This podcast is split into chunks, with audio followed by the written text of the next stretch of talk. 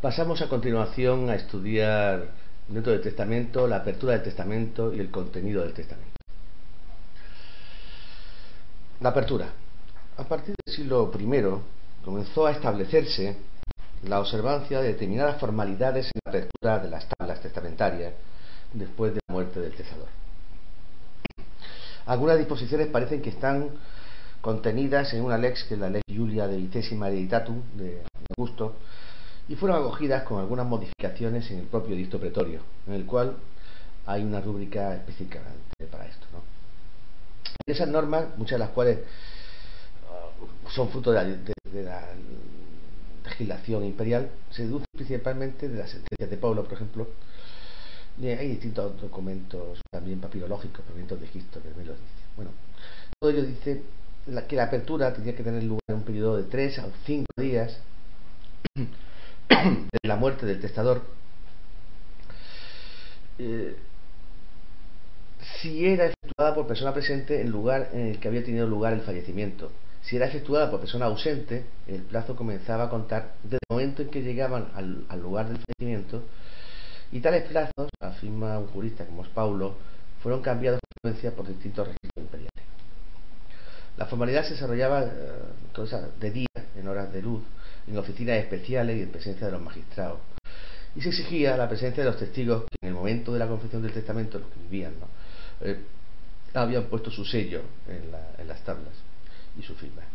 Para identificar estos, los, testigos, identificar la escritura que se les presentaban y, decir que sus sellos eran los suyos.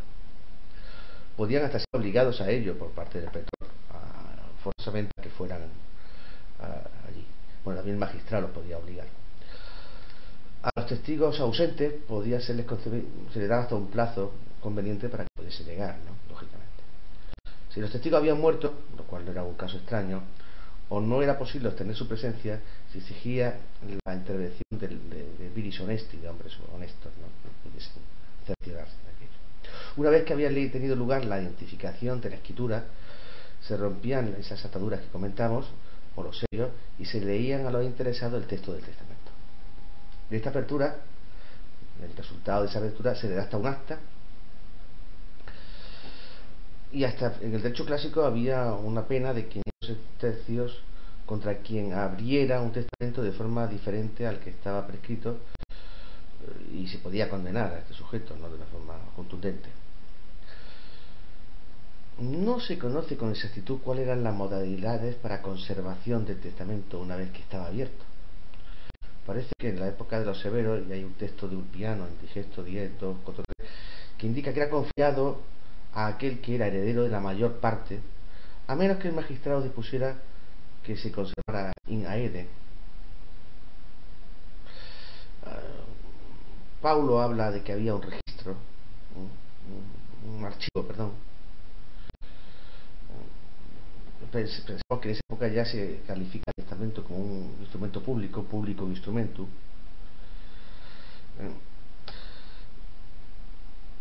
Y finalmente, eh, una, la Constitución Teodosiana 444 se indica que el testamento abierto debe ser conservado en lo que él denomina el oficio, bueno, lo que se denomina el oficio censal. Allí estaban todos los testamentos una vez que habían sido abiertos. Lo que tenemos claro y sabemos con, seguridad era que una vez abierto el testamento, cada uno podía pedir al pretor que le permitiera verlo y copiarlo. En el siglo VI, ciertamente, como se explican, como lo definen varias textos, se podía pedir a la autoridad la entrega de una copia auténtica del testamento una vez que éste ya se había abierto. Pasamos a continuación a algo más importante aún, la apertura, que es el contenido sí del testamento. Como ya hemos dicho muchas veces, en bastantes ocasiones, lo más importante del testamento, el elemento nuclear del testamento es la institución de, heredero, la, heredis instituta. Es decir, el nombramiento de uno o varios herederos es el acto fundamental e imprescindible en todo testamento. Los clásicos mm, afirmaban que sin este elemento no, no existía testamento. Testamento es una vida de la heredità institutio sin esta identidad instituto, este instituto heredero, no tiene, no tiene validez.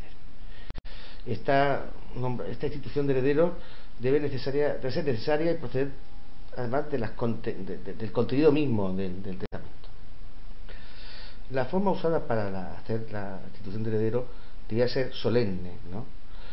Nos dice que la más antigua era esa titius eres esto. Es una fórmula. Pero ya en su tiempo se admitía, en la época de Gallo, se admitía variables en cuanto a esta fórmula formal, ¿no? Bueno, hay muchas, ¿no? Titius hereden y V o, Titium hereden S bolo. Eh, bueno, hay una variedad. En el derecho clásico se discute sobre la validez y la eficacia de la fórmula cuando ésta es incompleta. De las varias decisiones a este propósito, podemos deducir que los juristas consideraban válida una fórmula incompleta en un documento que, escrito que contuviera, sin embargo, una declaración oral completa y que había reconocido también eficacia algunas fórmulas que, aunque formalmente estaban incompletas, podían ser reconstruidas fácilmente con, con seguridad.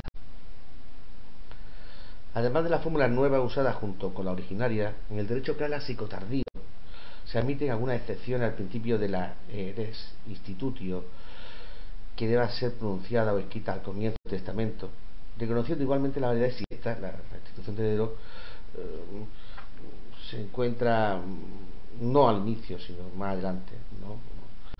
Por ejemplo, solía estar a veces de, la, de, la, de una exederación, ¿no? de un fideicomiso.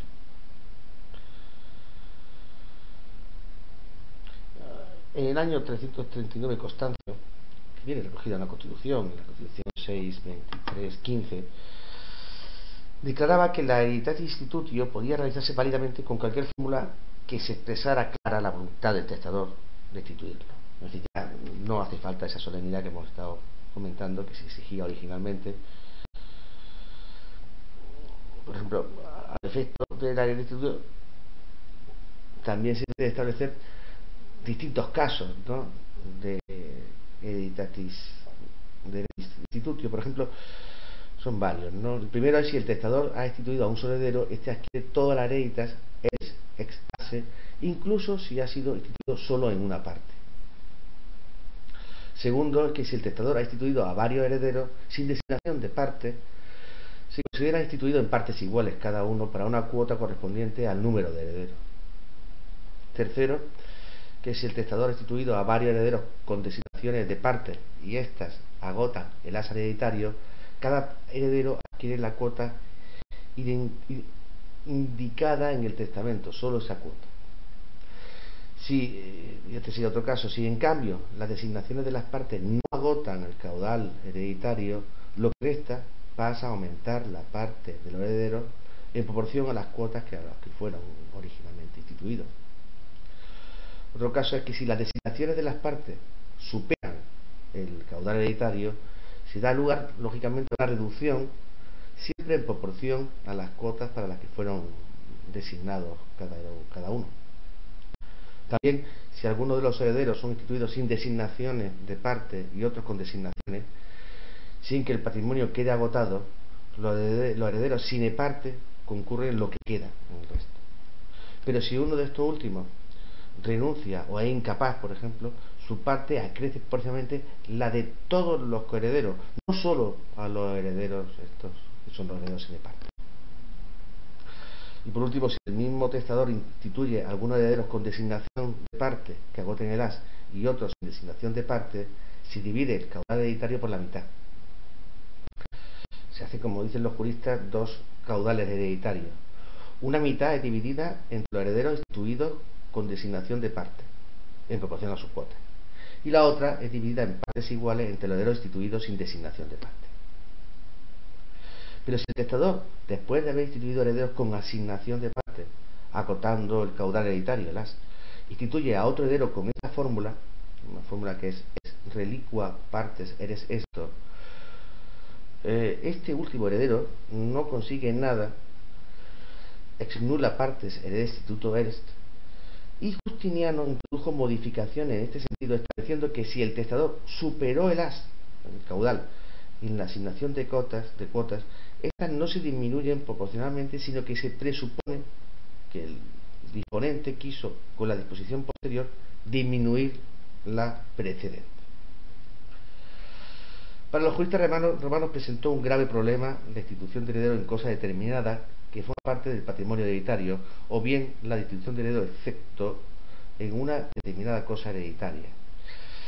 En efecto, dado ese principio que hemos recordado en varias ocasiones de nemo por parte de status, por parte intestatus, de cedere potes, no era posible asignar al heredero, la cosa o las cosas indicadas por el testador y llamar al heredero legítimo a lo que quedaba en el conjunto patrimonial de que era titular el difunto. De igual modo que en la segunda hipótesis no era posible asignar a los herederos legítimos la cosa eh, excluida. Como puede decirse de la fuente, después de la época republicana, mm, se supera este obstáculo sosteniendo que en esta última hipótesis debía considerarse que la institución de heredero había sido hecha sobre toda la heredita, como si no existiera mención de la cosa, de la cosa que está excluida. Este criterio fue aplicado muy pronto al caso de institución heredero eh, en una excerta res, es decir, se consideraba válida la institución como si no existiese la mención de la certa res. La jurisprudencia lo aplicó también a decisiones en casos más complicados. Por ejemplo, en el caso de que varios herederos fuesen instituidos en cosas determinadas, se consideraba heredero en partes iguales sobre toda la herencia, como si las cosas no fueran mencionadas.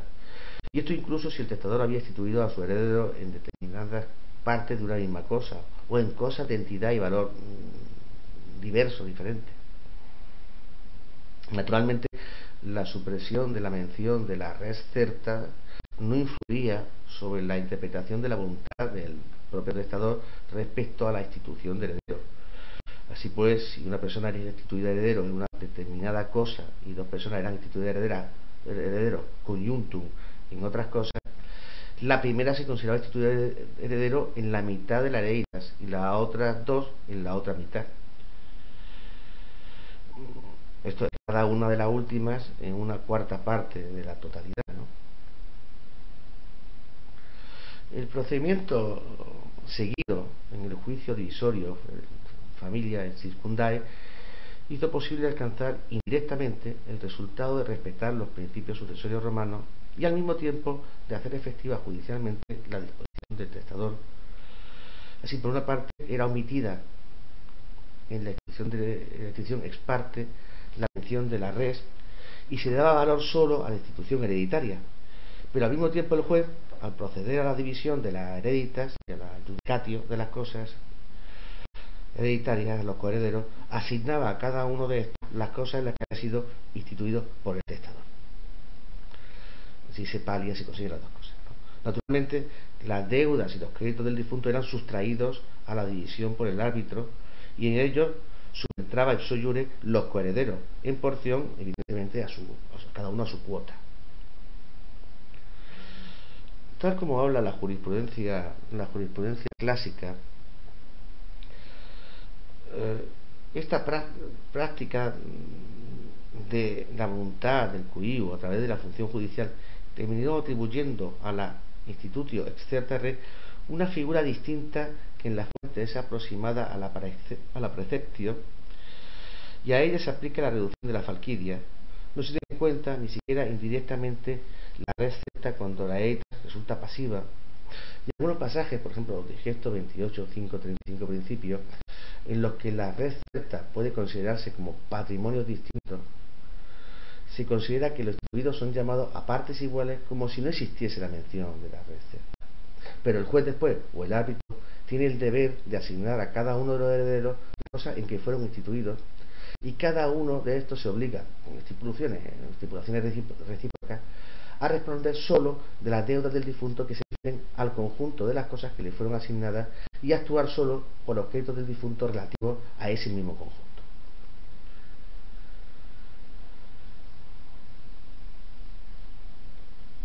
Pasamos también dentro de la institución de heredero puede ser, ya hemos dicho que es el elemento primordial dentro del testamento, pero puede haber algunas condiciones puestas a la institución de heredero. Las condiciones suspensivas puestas a la institución de heredero diferían la del atio de la herencia al momento en que se tenía lugar el acontecimiento futuro e incierto que consistía la condición. Sin embargo, la institución condicional tenía también pendente condiciones el efecto jurídico de revocar el testamento hecho anteriormente por el mismo testador. Supuesto el principio de la intransmisibilidad sucesoria de los negocios jurídicos condicionados, si aquel que había sido instituido condicionalmente moría mientras estaba pendiente la condición, la disposición testamentaria no pasaba al heredero. Se entiende que, una vez verificada la condición, tenía lugar la delatio en favor del que había sido instituido heredero. Este, realizando la ditio, hacía retrotraer los efectos de la adquisición al momento de la muerte del testador. Además, el pretor concedía la bonorum possessio secundum tabulas al heredero instituido condicionalmente que se obligara en la forma de, por ejemplo, una estipulatio o una cautio en relación con aquellos que, faltando él, habrían pasado a ser herederos, pero no en relación con los herederos al intestato, a restituir la herencia cuando la condición no se cumpliera, o bien muriera o perdiera la testamento facto pasiva antes de llegar a producirse, a cumplirse con, la, condición que se estableció en este Este recurso, válido para cualquier clase de condición, algunos romanistas actuales, eh, sin embargo, se inclinan por negar la aplicación en su derecho clásico de la, una caución, la cautio muciana, a la institución de heredero. Esto es, a sostener que el heredero instituido bajo una condición potestativa negativa, prestando una cautio con la que se obligaba a restituir lo que hereditario en el caso de que, hubiese de que hubiera realizado el hecho puesto como base de condición, no podía conseguir la heredad civil, sino en todo caso lo que se podía conseguir era una bonum possession, que en este caso, lógicamente, sería una bonum possession secundum en el derecho justinaneo, la cautio, esta cautio, la cautio muciana, es aplicable ciertamente también al, heredero instituido que adquiere de esta manera ya con seguridad la heredita. ¿no? Así lo establece una novela, que es la novela mentirosa.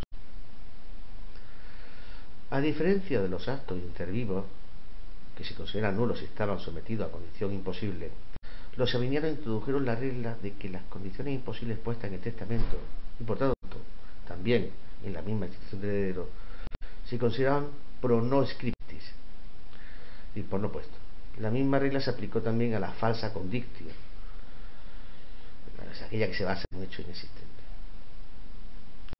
Las condiciones ilícitas o las condiciones inmorales puestas a la institución de heredero no son consideradas pro no scriptis.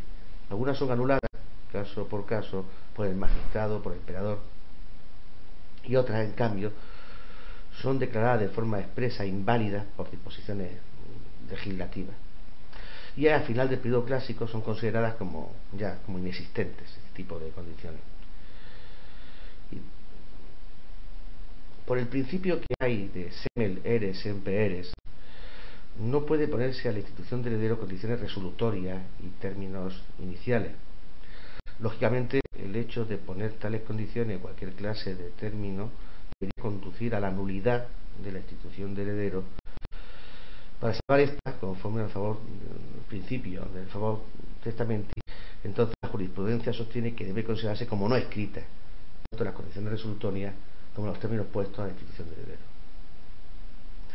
Tenemos que explicar que, que esto no, no, no, no, se aplica al testamento militar, es una, de es una más de las características especiales de este testamento militar, si sí, cabe, sí cabe esta clase de condición.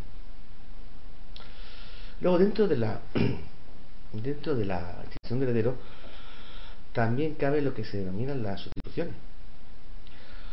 Se tenía la sustitución vulgar cuando el testador, después de haber instituido a un heredero, instituía en el testamento a otro u otro de forma subordinada, en la hipótesis de que el primer instituido no adquiriese la herencia los sustitutos podían ser instituidos ya sea recíprocamente, ya sean subordinadamente entre ellos, de modo que se formaran varios grados de sustitución. Si los herederos sustituidos de grado superior no adquirían la herencia, sucedían los de grado inmediatamente inferior y así sucesivamente. De acuerdo con la voluntad del testador, la delación al sustituto tenía lugar cuando aquel en el testamento había sido, había sido anteriormente instituido heredero no podía o no quería adquirir la herencia.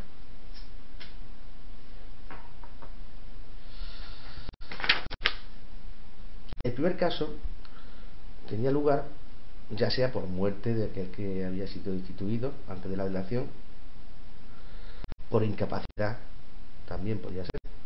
Y el segundo caso tenía lugar por renuncia a la herencia por parte de los herederos voluntarios, o por el ejercicio de un, del jus astirendi, cuando es un heredero sui, o por concesión de la restitutio in al instituido anterior que hubiera hecho la adición de la herencia. El testador podía disponer que la sustitución tuviera lugar en cada uno de los dos casos, o solo en uno de los dos casos. Hay que observar que la delación al sustituto era autónoma respecto a la destituido anteriormente. Por lo tanto, el testador podía cambiar el objeto de la sustitución. Es decir, por ejemplo, instituir al primer heredero en toda la herencia y al sustituto en una cuota simplemente de la misma. La condición puesta al heredero anterior no se consideraba puesta también al sustituto. De igual modo que los legados per naciones o sin ningún modo impuestos al instituido no se consideraban impuestos al sustituto. Se tenía la sustitución pupilar cuando un padre familia nombraba, esta era la sustitución vulgar, lo que hemos visto hasta ahora. Otra modalidad era la sustitución pupilar. Y esta se tenía cuando un padre familia nombraba heredero al propio fili familia sin puber o bien lo desheredaba y designaba a un sustituto para el caso de que el filio muriera antes de alcanzar la, pubertad. Había una fórmula solemne que así, el gallo no la explica, ¿no? Si el filio moría antes de que el padre, antes que el padre, el sustituto era heredero del padre, pero si el padre moría antes que el hijo y este moría antes de los 14 años, el sustituto era el heredero del filio, lo cual tenía como consecuencia que el sustituto adquiría no solo la heredad del testador, sino también todo lo que había llegado al filio después de la muerte del padre. Si la familia moría antes que el filio y éste alcanzaba la edad puber, o si la muerte del testador no estaba ya bajo su patria potestad, evidentemente este tipo de sustitución pues cesaba. Los juristas romanos, romanos advertían que la sustitución pupilar, a diferencia de la sustitución vulgar, se distinguían dos distintas y sucesivas instituciones de heredero diferentes, hechas en un único testamento y por el mismo testador. Una institución de heredero al, de heredero al testador y una institución de heredero al fili familia que muriera en puber. Advertían también que respecto al sustituto se tenían dos hereditates ligadas entre sí. Así pues, el sustituto no podía aceptar una hereditas y renunciar a la otra. Si el padre desheredaba al puber y le nombraba un sustituto, este, si el desheredado moría en puber, no adquiría entonces la herencia del testador, sino la del filio exclusivamente.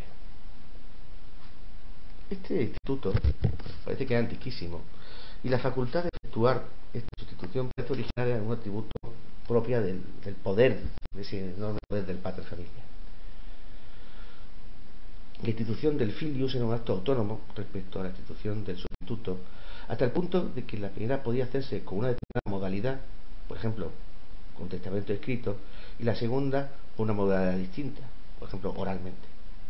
Con el paso del tiempo, para evitar que el sustituto tuviera noticia de su institución y pudiera así, evidentemente, causar algún daño a la vida del impúber, se acostumbró a instituir al sustituto en tablas distintas, de aquellas en las cuales se había instituido al, al impuber. Estas últimas debían ser redactadas antes que la otra, evidentemente. En época republicana se discute si la constitución popular comprendía también la vulgar, en el sentido de que si el filio familia no pasaba a ser heredero, el sustituto era considerado heredero del testador. La tendencia jurisprudencial a decidir la cuestión investigada era investigar caso por caso e intentar mm, averiguar la voluntad, la posible voluntad del testador. De manera tal que si el testador no había querido otra cosa, se entendía como regla general que la pupilar comprendía también la vulgar y, al revés. Finalmente, Justiniano, Justiniano introduce la sustitución denominada cuasi pupilar que cualquier ascendiente varón o mujer puede nombrar en su testamento al descendiente Furiosus, aunque éste no esté bajo su parte potesta, un sustituto que sea descendiente del demente y a falta de él un sustituto que sea descendiente del testador y a falta del descendiente también a un sustituto extraño. Para el caso del fili furioso cuando éste fuera sin haber adquirido la salud repuesto, haber adquirido la salud mental. Bueno, evidentemente al demente debe reservarse en cualquier caso lo que le correspondería por su cuota, por su cuota legítima. Bueno, en el testamento, además de la institución de heredero, nos encontramos con las manumisiones. Que eran solo manumisiones de esclavos que estuvieran en el dominio jurisdicción del tejador, que es un efecto que se reconoció desde la ley, de la ley de las tablas, para hacer que los esclavos declarados así libres adquirieran la libertad y a su vez la ciudadanía romana. Hay una fórmula que no, formal que Gallo no la expresa en Gallo 2, 267. Para que la declaración de libertad contenida en el testamento tuviera eficacia, era preciso que el esclavo se encontrara en el dominio de, de del testador, tanto en el momento del testamento como en el momento de la muerte del, del, Los juristas romanos intentaron siempre favorecer la concesión de la libertad hecha en testamento, intentando con frecuencia benignamente la voluntad del testador. Esta tendencia se pone de manifiesto sobre todo en las manumisiones testamentarias condicionadas. El esclavo declarado libre en testamento bajo condición o término suspensivo era calificado con el término de statu liber y aunque pasaba a ser propiedad de heredero y continuaba siendo objeto de relaciones jurídicas, la manumisión condicionada dispuesta en relación con él lo ponía en una condición jurídica particular en el sentido de que apenas tenía lugar el hecho puesto como base para la condición o se cumplía el término pasaba a ser libre de una forma automática y iure incluso si en aquel momento se encontraba en propiedad de otra persona distinta de la que era el heredero en relación con las manumisiones testamentarias la jurisprudencia tomando como partida una norma de la ley de las doce tablas, formuló el principio de que si el heredero impedía la realización de la condición, ésta se consideraba como cumplida. Principio extendido también a casos fuera del campo de las sucesiones y que se hizo aplicable para los actos realizados dolosamente los sujetos de un negocio jurídico condicionado contra la verificación de la condición propósito de tales manumisiones es como surgió por primera vez el principio, aplicado más tarde a otras disposiciones mortis causa, de que si el cumplimiento de la condición era imposible o su realización no había tenido lugar por causas extrañas al esclavo, siempre que éste hubiera estado dispuesto a cumplirla, se verificaba igualmente los efectos de la, de la manumisión. Y también el principio de que en los negocios mortis causa la condición imposible debe considerarse como no escrita. Eh, muy frecuente. Marco Aurelio estableció finalmente que cuando los herederos no aceptaban la herencia que le había sido dejada por testamento y no existían herederos a tanto, el manumitido testamentariamente podía pedir que le fuera asignado el patrimonio del, del patrono difunto con el compromiso de satisfacer él a los acreedores hereditarios y adquirir por medio de este sistema la libertad. Eh, lo que se llama la dictio bonorum libertatis causa.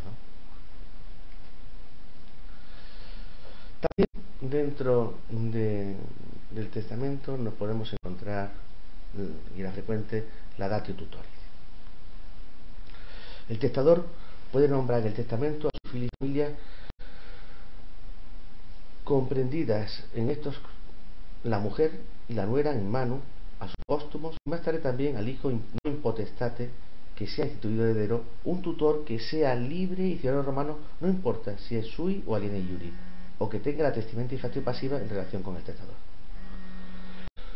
Puede ser designado también como tutor el esclavo propio, manumitido en el testamento, y el esclavo ajeno bajo condición si liber erit, si llega a ser la libre. La jurisprudencia, toda del siglo III, partiendo de la consideración de que el testador que nombraba tutor a un esclavo suyo quería que éste fuera libre, atribuyó los efectos de la manutención fideicomisaria al nombramiento del esclavo como tutor no acompañado de la concesión de la libertad. Se sobreentendía. El nombramiento como tutor del esclavo de otro fue interpretado como un compromiso de adquirir el esclavo a su propietario y proceder lógicamente después a su manutención. Aquel que es nombrado tutor en un testamento adquiere soyure tal cualidad en el momento del aditio, aunque solo ese aditio lo haga un solo de, los herederos. Y luego finalmente también nos encontramos dentro del testamento los legados. Aquí vamos simplemente el concepto. El legado es la disposición hecha por el testador en el testamento o hay un codicilo añadido a este con la que asigna a una determinada persona, sin conferir el título de heredero, una determinada parte de patrimonio que está dentro de la herencia sin darle el título de heredero, ¿no? es lo importante.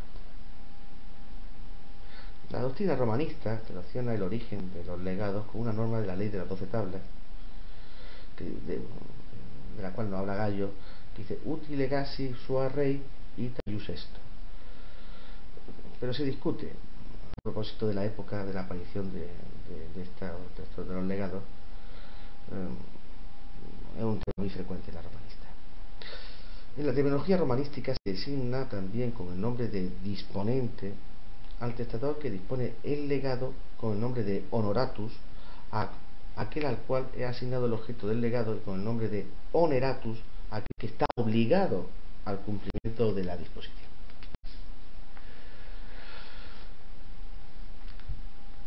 de las, de las distintas decisiones prácticas de los juristas romanos pueden deducirse algunos principios. ¿no? Vamos a ver cuáles son los más importantes. Primero, que solo puede ser grabado con el legado el heredero en favor del cual dispone el testador la adquisición de una cuota patrimonial que no le corresponde por otro título. Así pues, si el testador instituye heredero a alguien que la, por la cuota que la ley reserva para este, tal heredero no podrá ser grabado por legado, lógicamente. Luego, la cuantía de la carga impuesta al heredero no puede superar, obviamente, la cuantía de lo que éste adquiere de los bienes del difunto. otro principio es que el legado graba sobre el activo hereditario a menos que el objeto del mismo sea cosa del heredero. Por tanto, excepto en este último caso, el heredero cumple los legados con el patrimonio, no con el propio.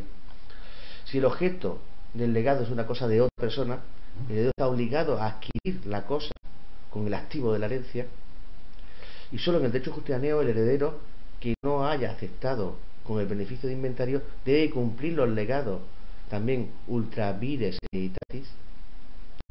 Otro principio es que el objeto del legado debe ser posible física y jurídica y también lícitamente.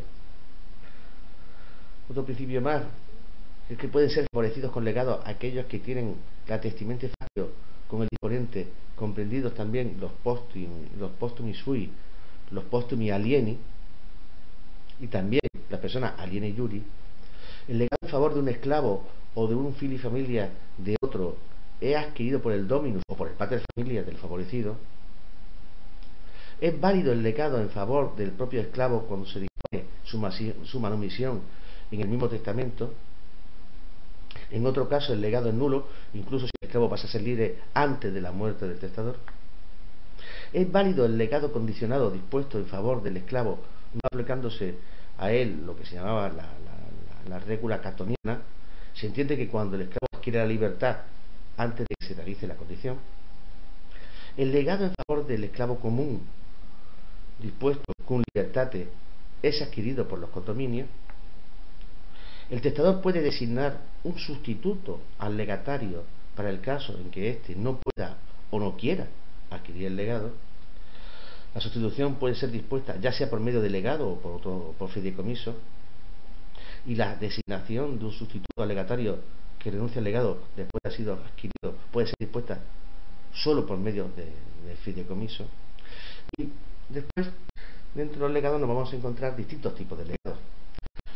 Vamos a estudiar más adelante que dentro de los legados nos encontramos el legado per vindicationem este legado per vindicationem tiene unas características que estudiaremos más adelante el legado per damnationem y el legado per sinendi modo y el legado per para excepciones, que se vendrá en la lección aparte. Hasta aquí la apertura del testamento y el contenido del testamento.